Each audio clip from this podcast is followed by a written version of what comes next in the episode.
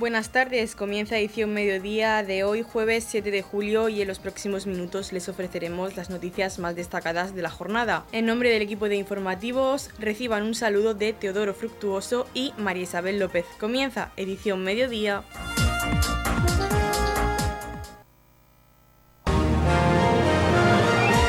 Edición mediodía. Servicios informativos. Los ingresos hospitalarios por COVID se duplican en nuestra comarca en la última semana. El Hospital de los Arcos del Mar Menor acoge a una treintena de afectados por COVID. 28 pacientes se encuentran en planta y dos ingresados en la UCI. Una cifra que alerta a los sanitarios ya que prácticamente se ha duplicado en la última semana.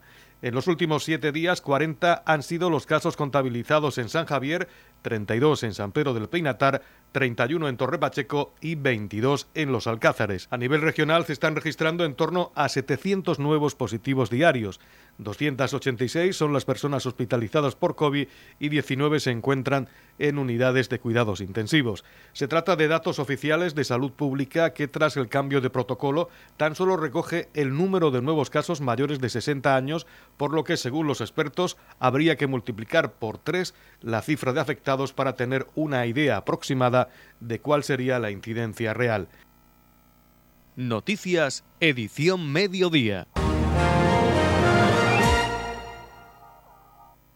Se ha celebrado en la Biblioteca Pública Municipal de Torre Pacheco la jornada de sensibilización para la detección, prevención y protocolos de intervención con víctimas o posibles víctimas de abuso sexual infantil, organizada por Servicios Sociales en colaboración con Proyecto Luz desde el Servicio de Asesoramiento, Valoración, Tratamiento e Intervención con niños y niñas que han sido víctimas o posibles víctimas de abuso sexual infantil, niños y niñas menores de 14 años que presentan conductas abusivas y familiares de la Asociación Albores. Se ha tratado de una jornada de formación dirigida a profesionales del trabajo social, educación social, profesionales de la salud, profesionales de la educación, derecho, cuerpos y fuerzas de seguridad del Estado o cualquier persona particular. Nos cuenta más sobre esta jornada la concejal de Servicios Sociales, María José López. Aquí en la biblioteca van a tener lugar una jornada de sensibilización de la mano de Proyecto Luz de Asociación Albores, en la que vamos a trabajar habilidades, eh, maneras de intervenir, maneras de detectar todo lo que va asociado a a la detección de abuso eh, o, posible mm, abuso entre, entre infancia, entre, entre menores. Y bueno, son las profesionales de, la asociación los que nos van a hablar de ese tema, María Fernanda y Carmen, eh, los que vienen a, las jornadas. Y, al final ellos hacen una intervención integral desde el segundo uno hasta cuando ya la, la, situación de abuso al menor ya está muy clara y muy definida. Eh, con todo el proceso que eso lleva y, bueno, eso es lo que vamos a aprender en esta jornada, lo que nos van a enseñar a ese, a ese proceso que ellas hacen desde la asociación eh, al fin de que tengamos pues esos conocimientos y esas habilidades que ellos también manejan, que nosotros podamos por lo menos tener esas pinceladas para que en un momento dado podamos derivar a ellas como profesionales que puedan pues, seguir con el trabajo tan necesario que es proteger a, los, a los menores y a la infancia en situaciones tan, tan complicadas como puede ser un abuso. Así que le doy el paso a ellas para que nos cuenten un poco cómo va a, funcionar eh, esta jornada. Carmen Rosique, psicóloga del proyecto Luz, ha explicado de qué se trata el proyecto, a quién dirigido y el proceso que siguen cuando les llega una víctima o posible víctima. Proyecto Luz es un servicio que depende de la comunidad autónoma y lo que nos ocupamos nosotros es de trabajar con abuso sexual infantil. Eh, realizamos tareas de información, de asesoramiento, de prevención, valoración psicológica y tratamiento de niños, niñas y adolescentes, víctimas y niñas, niños y adolescentes menores de 14 años ofensores eh, en relación a un posible abuso sexual infantil. Y bueno, vamos a. Bueno, este servicio depende de la Consejería de Mujer, Igualdad, LGTBI, Familia, Política Social y Transparencia. Y, y bueno, a nosotros nos derivan desde la Consejería todos los casos en los que hay una sospecha o se observan indicadores de que esté pudiendo suceder una situación de abuso, tanto en relación a un adulto como un abuso entre menores, en casos en que haya una asimetría clara eh, eh, de edad. Y bueno, nosotros pues lo que hacemos es valorar en, primer lugar si esa situación se puede determinar como abusiva y, y, bueno, entra en un proceso de valoración psicológica que en muchas ocasiones se judicializa y, y bueno, posteriormente se les ofrece a esos niños el acompañamiento necesario para poder desarrollar todas las actuaciones que se tengan que hacer y el tratamiento psicológico pues para poder reparar ese daño que en muchas ocasiones existe. Marifé Sánchez, psicóloga del proyecto Luz, ha agradecido al Ayuntamiento de Torrepacheco la oportunidad de hacer esta jornada, ya que es imprescindible detectar situaciones que pueden ser sospechosas de abuso, por eso es importante conocer los indicadores para poder ayudar a las víctimas. Y bueno, eh, queríamos una vez más, eh, eh, digamos que destacar la, importancia de, estar atento a los posibles indicadores que se pueden dar en cualquier ámbito a la hora de detectar una, un posible abuso sexual infantil y desde ahí agradecer también al Ayuntamiento de, Torre Pacheco que nos haya brindado la oportunidad de estar aquí, porque también que haya podido invitar a todos los distintos recursos y servicios de la zona, dado que todos somos responsables de detectar situaciones que puedan ser sospechosas. Eh, por ello, de nuevo agradecer al ámbito sanitario, al ámbito social, al ámbito educativo, a los cuerpos y fuerzas de seguridad que puedan estar presentes para poder estar atentos y conocer esos posibles indicadores que pueden dar lugar a una derivación a Proyecto Luz a través del Servicio de Protección del Menor, que es eh, con quien nosotros trabajamos, y, bueno, y acompañar tanto a los menores como a las familias en todo ese proceso que se inicia a partir de, de esa sospecha. En la comunidad de regantes del campo de Cartagena aplicamos las últimas tecnologías en sistemas de control y distribución lo que nos ha convertido en un modelo de gestión eficiente del agua gracias al alto nivel de concienciación de nuestros agricultores que trabajan a diario por la sostenibilidad y el respeto al medio ambiente. La comunidad de regantes del campo de Cartagena les ofrece la noticia agrícola del día.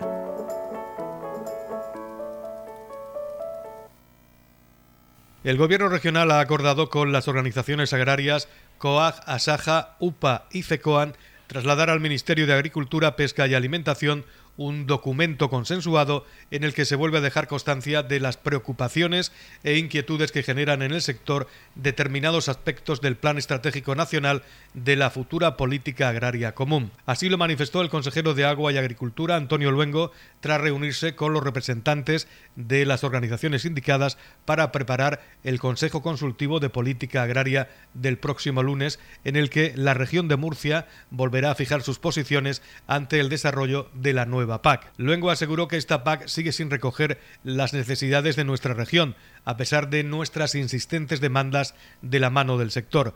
El presumible objetivo de la PAC es que las ayudas vayan destinadas a quienes se llenan los pies de tierra, al agricultor profesional, pero los planteamientos que se nos dan a conocer no responden a ese postulado. El objetivo es claro, necesitamos que esas ayudas europeas, que deben de ir destinadas a los sectores más vulnerables, eh, del sector agrícola vayan destinados a los profesionales, aquellos agricultores, aquellos ganaderos que se llenan todos los días los pies de tierra sin embargo, el documento que tenemos eh, contempla una reducción directa del 10%, del 10 en pagos directos, lo que supone en torno a una reducción que van a sufrir nuestros agricultores y ganaderos en torno a 5,4 millones de euros en pagos directos. Esto no es ni más ni menos que fruto de la negociación que mantuvo el Gobierno de España con Bruselas.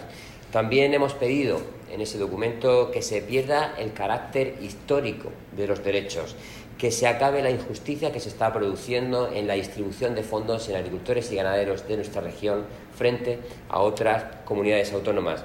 Necesitamos que ese reparto sea más equitativo y evidentemente volvemos a insistir en ese documento que hemos firmado todos en que se elimine ese régimen de eh, regiones previsto. Necesitamos una distribución de regiones justa y por supuesto que recoja las singularidades de nuestros eh, profesionales. Datos importantes. Los sectores más perjudicados de este documento, de esta política agraria común, son, en primer lugar, el secano.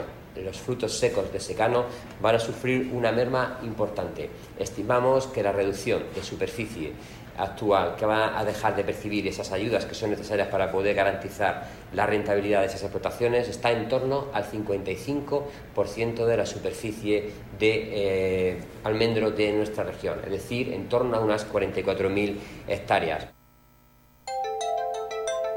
En la comunidad de regantes del campo de Cartagena aplicamos los últimos avances en innovación y desarrollo al servicio de una agricultura de regadío eficiente y respetuosa con nuestro entorno. Por la sostenibilidad y el respeto al medio ambiente, Comunidad de Regantes del Campo de Cartagena.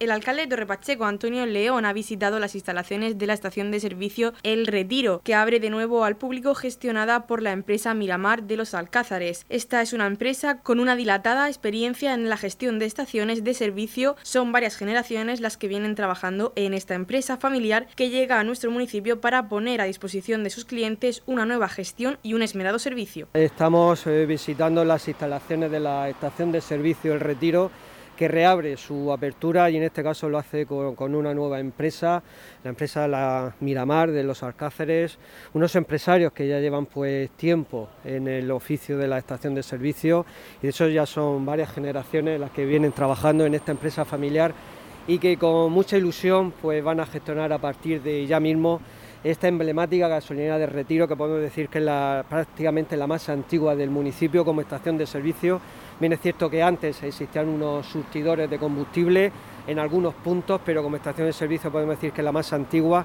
y que ahora la retoma esta, esta nueva empresa que viene pues a traer toda su profesionalidad, todo su rigor que ya lo han demostrado en anteriores, en anteriores empresas, como, como bien los conocemos, pues lo vienen a Torre Pacheco. Y además en unos momentos en los cuales pues el tema de la de la energía pues está tanto en los medios de comunicación, pues hacen falta, como digo, pues profesionales que sepan eh, de lo que están haciendo, profesionales que den un buen servicio a los ciudadanos y que los ciudadanos pues se sientan muy bien, muy bien acogidos por ellos. Les damos la, les damos pues, la enhorabuena por esta, por esta nueva empresa que realizan aquí en Torre Pacheco y les deseamos pues la, la mayor de las suertes, la mayor de las suertes en el municipio de Torre Pacheco porque sabemos que, dando un buen servicio, que sabemos que lo van a hacer, la respuesta de la ciudadanía va a ser exactamente la misma. Pues tenemos con nosotros a Justi Armero, que es gerente de esta nueva gasolinera que acaba de abrir en Torre Pacheco. Bueno, no es realmente tan nueva porque, como bien decía el alcalde, es la primera gasolinera que se abrió en el municipio de Torre Pacheco. Vosotros retomáis la actividad, suponemos que con mucha ilusión y muchas ganas. Por supuesto, claro que sí. Aquí no hemos venido al municipio pues bueno, a, dar, a prestar nuestros servicios a la ciudadanía y a todo el mundo que lo necesite. ¿Qué servicios vais a prestar, aparte de los habituales? Pues servicio atendido en pista, servicio de tienda y bueno, lo que el cliente necesite. Venís del pueblo hermano de, de Los Alcázares con experiencia en el sector eh, que supongo que aplicaréis en esta gasolinera. Así es, así es. Nosotros llevamos allí ya 57 años en los Alcáceres y bueno, y nos hemos venido aquí al municipio con nuestras raíces porque también son de aquí a, pues bueno, a, prestar servicio a Torre Pacheco. Me comentabais que sois tres generaciones ya dedicándose al mundo de la gasolina. Así es, sí, sí.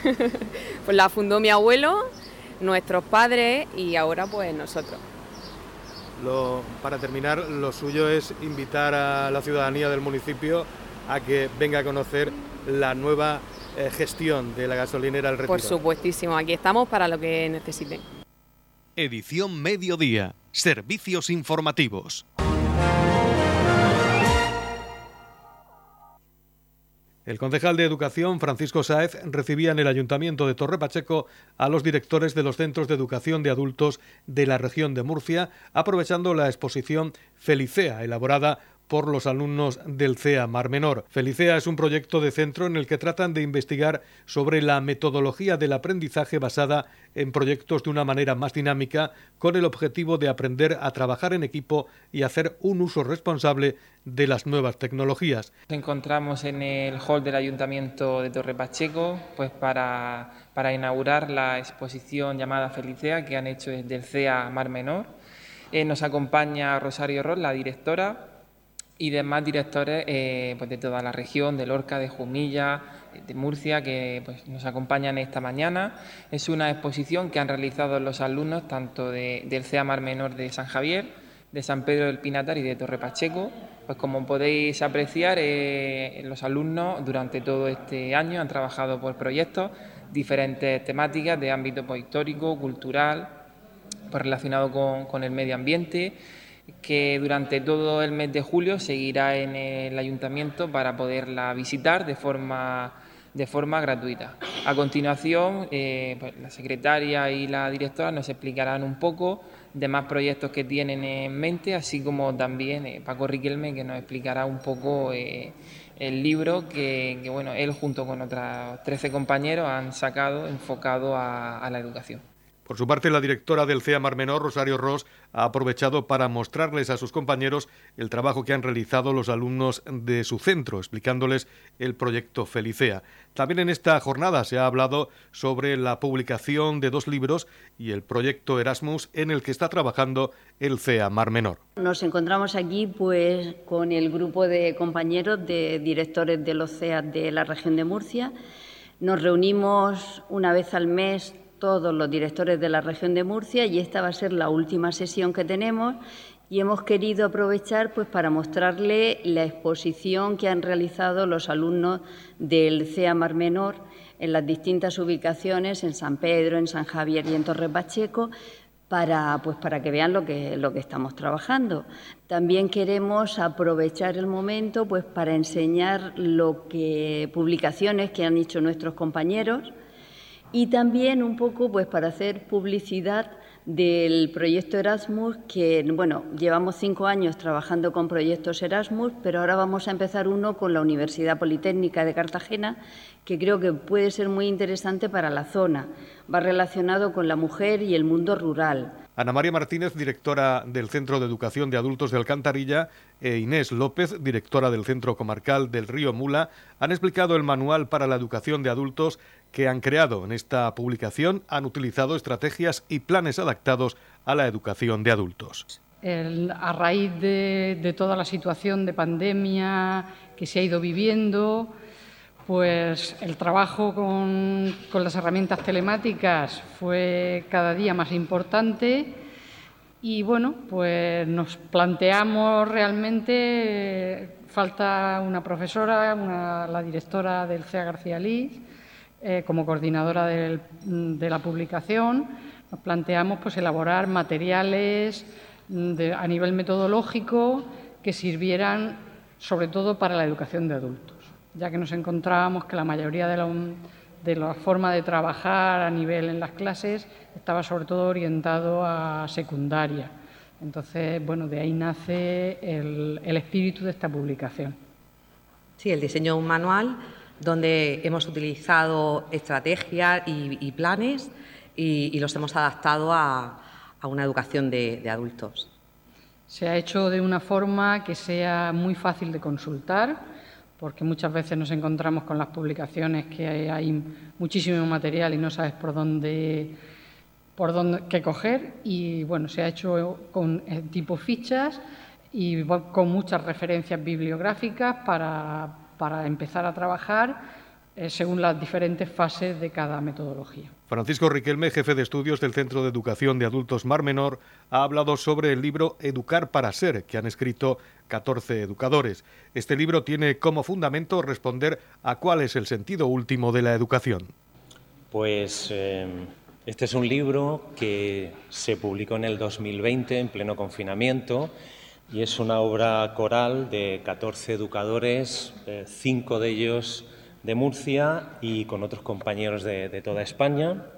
El libro se llama Educar para Ser, está editado por SM y un poco el fundamento del libro es entrar en cuál es el sentido último de la educación. ¿no? Eh, seguramente nos dedicamos mucho tiempo a ver qué estamos haciendo en educación y cómo lo hacemos, pero muy pocas veces nos paramos a pensar para qué hacemos lo que hacemos, cuál es el sentido que tiene lo que hacemos en el aula. Y este es un poco el, sentir y la mirada que 14 autores muy diferentes se plantean en este libro.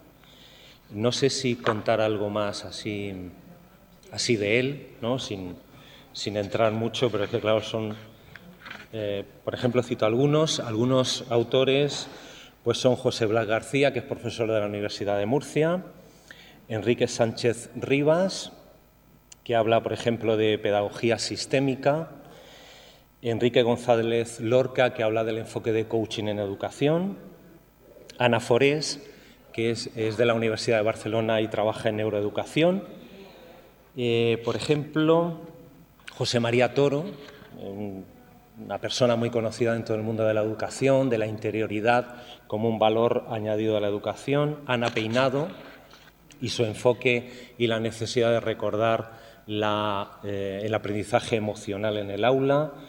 Y, por ejemplo, Ana Mangas también, que es una ilustradora que ha hecho una serie de mapas concepto, de ilustraciones que aportan un poquito de valor también al libro en cuanto a la síntesis de cada capítulo.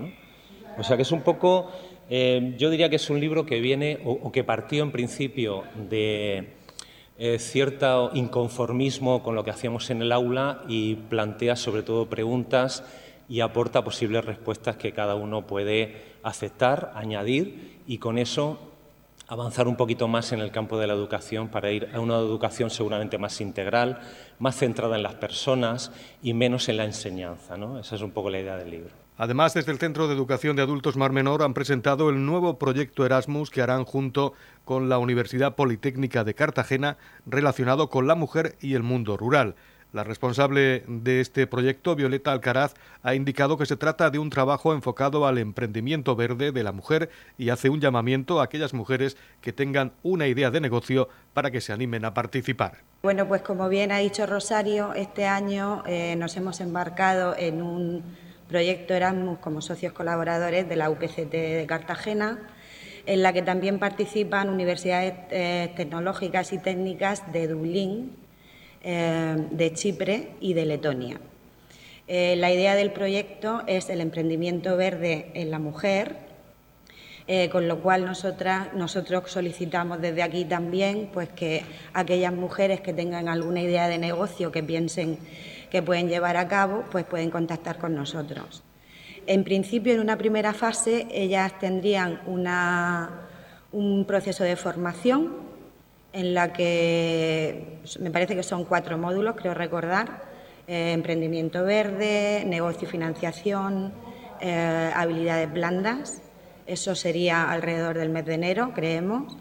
Eh, a partir de ahí tendrían también mentores que la guiarían en el proceso de su emprendimiento y finalmente habría también movilidad movilidades de los tres proyectos más importantes a eh, Dublín, creo que era, que también estoy hablando un poco de memoria.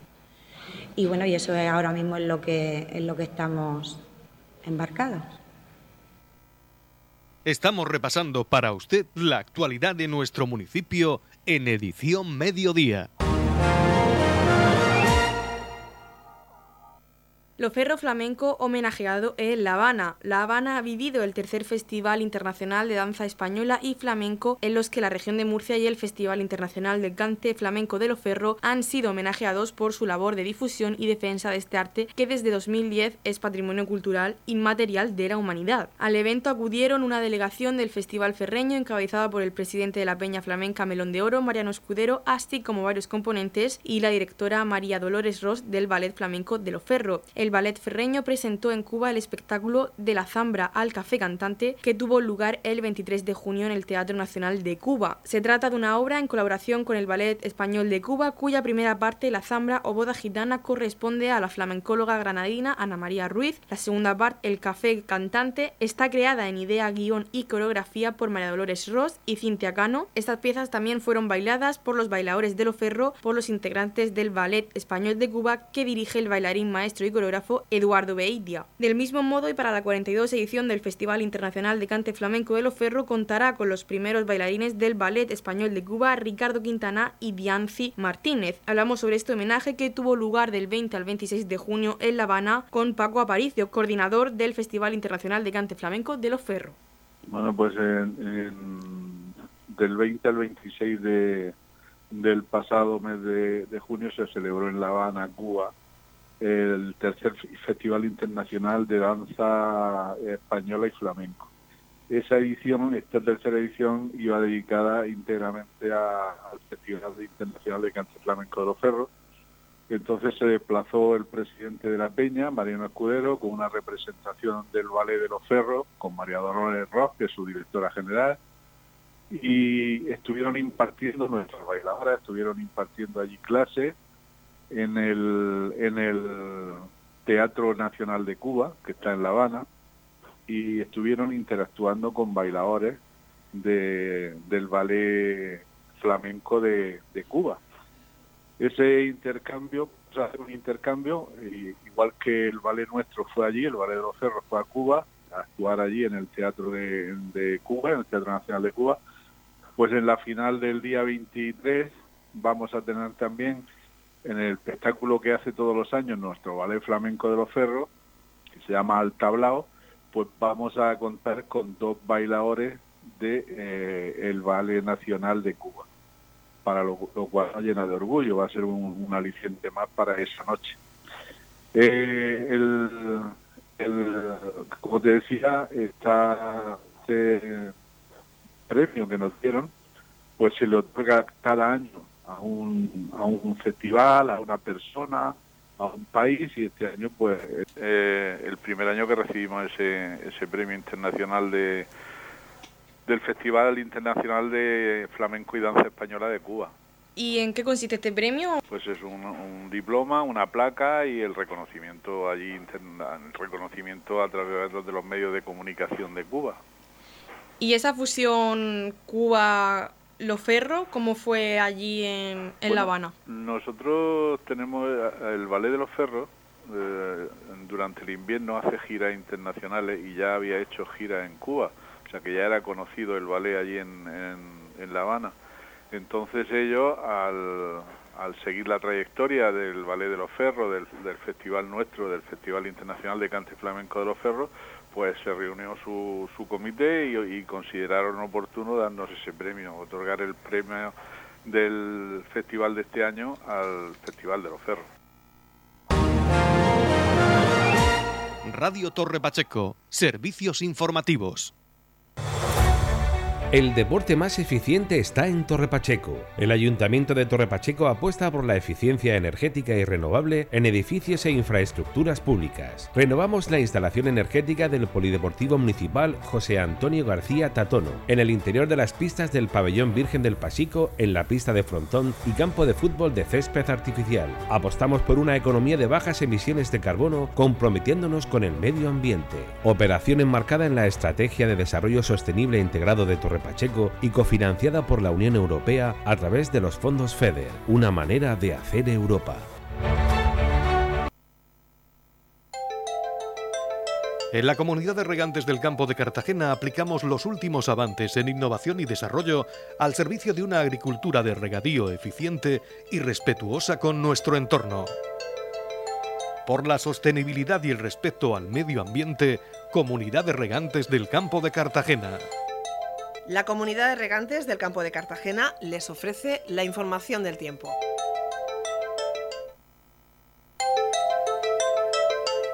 A continuación conocemos la información meteorológica para hoy jueves 7 de julio en la región de Murcia. Poca nubosidad, cielos poco nubosos o despejados salvo por algo de nubosidad de evolución diurna en las sierras sin descartar chubascos en el noroeste. Temperaturas mínimas en descenso en el interior. La capital Murcia alcanzará una máxima de 33 grados y una mínima de 22. El campo de Cartagena alcanzará una máxima de 30 grados y una mínima de 25. Y en el Mar Menor tendremos una de 30 grados y una mínima de 22 grados.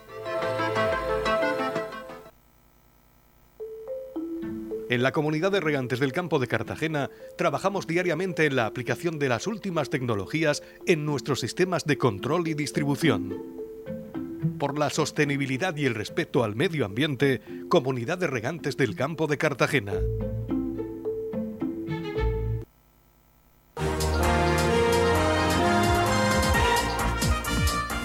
Hasta aquí lo más destacado de la información local. Volvemos con más noticias a partir de las 8 y media con edición de tarde. Y recuerden que edición mediodía lo pueden volver a escuchar en los podcasts de esta emisora que los pueden encontrar en el Facebook de Radio Torre Pacheco y también a través de nuestra web radiotorrepacheco.es donde encontrarán información actualizada. Les deseamos que pasen muy buena tarde.